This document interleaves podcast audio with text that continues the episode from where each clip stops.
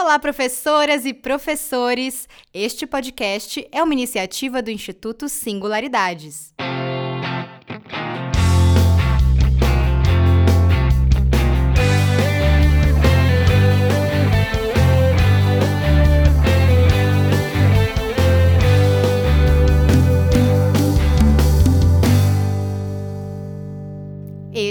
É o quarto episódio do podcast do curso BNCC do primeiro ao quinto ano Ciências Humanas, concebido pela Denise Rampazzo da Silva, que é mestre em Educação pela Faculdade de Educação da USP, bacharela e licenciada em Ciências pela Faculdade de Filosofia, Letras e Ciências Humanas da USP também, mais conhecida como a Fefeleste, e ela também é autora de materiais didáticos sobre a questão afro e indígena para educação básica. E também nossa professora na graduação de Pedagogia aqui no Instituto Singularidades. No último episódio, a gente se debruçou nas habilidades específicas das áreas de ciências humanas. E o que esperar do programa de hoje?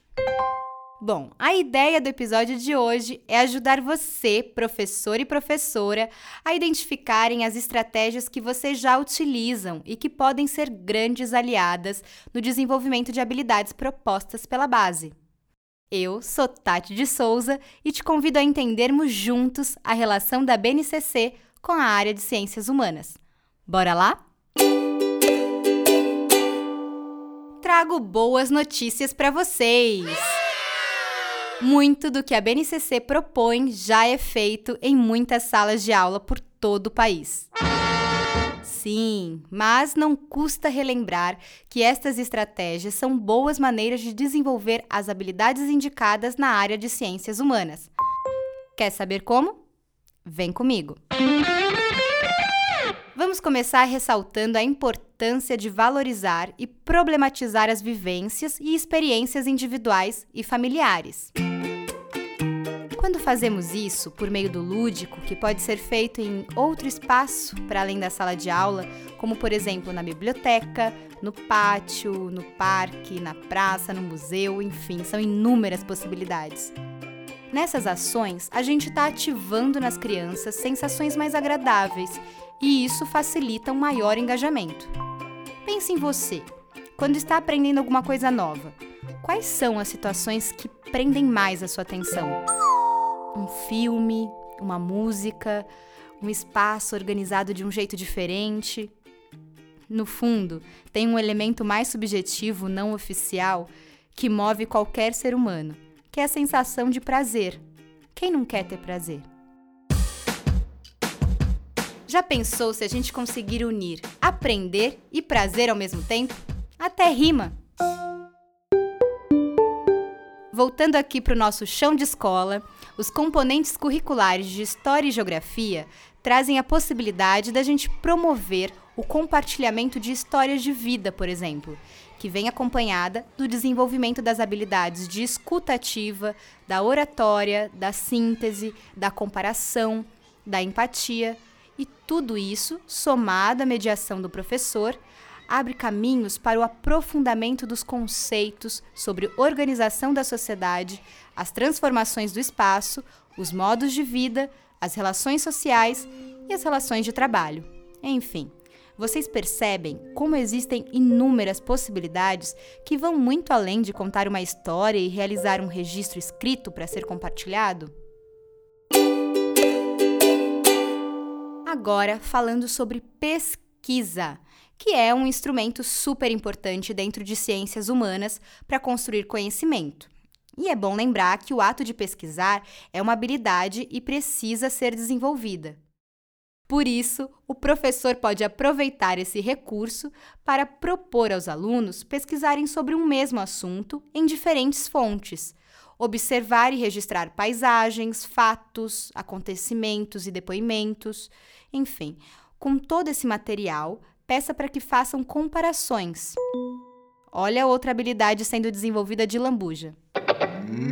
Todos esses procedimentos também contribuem para que eles compreendam a si mesmos e aos outros que estão à sua volta.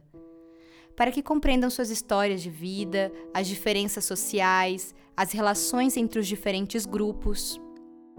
processo de aprendizagem precisa estar associado à compreensão do mundo em que se vive. Isso pode ser chamado de autoconhecimento. Olha mais uma competência sendo trabalhada aí, minha gente! Vamos esclarecer que não estamos sugerindo que você passe os cinco anos do ensino fundamental trabalhando apenas com temas relacionados às vidas dos estudantes, mas pegar esse gancho para ampliar os repertórios e a compreensão de mundo. Quer um exemplo? Bora lá! Um exemplo simples seria estabelecer relações e comparações entre as famílias atuais e as do passado mais distante. Por que se organizam de forma diferente? Quando esse tipo de investigação tem início, a professora pode ampliar e apresentar outros aspectos relacionados à organização familiar relativos ao tempo e ao espaço. E o que a gente estimula com isso? A elaboração e reelaboração de hipóteses, apresentação e confrontação de ideias no coletivo da sala de aula. Esse tipo de situação de aprendizagem, além de desenvolver habilidades, constroem conhecimento.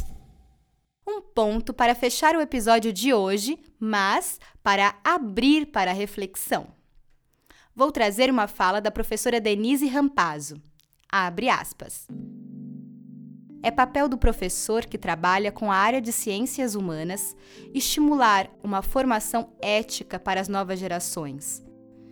É preciso auxiliar os estudantes a construir um sentido de responsabilidade que valorize os direitos humanos, o respeito ao meio ambiente, as relações solidárias com os outros, além de ser estimulado a exercer plenamente sua cidadania e combater as desigualdades sociais.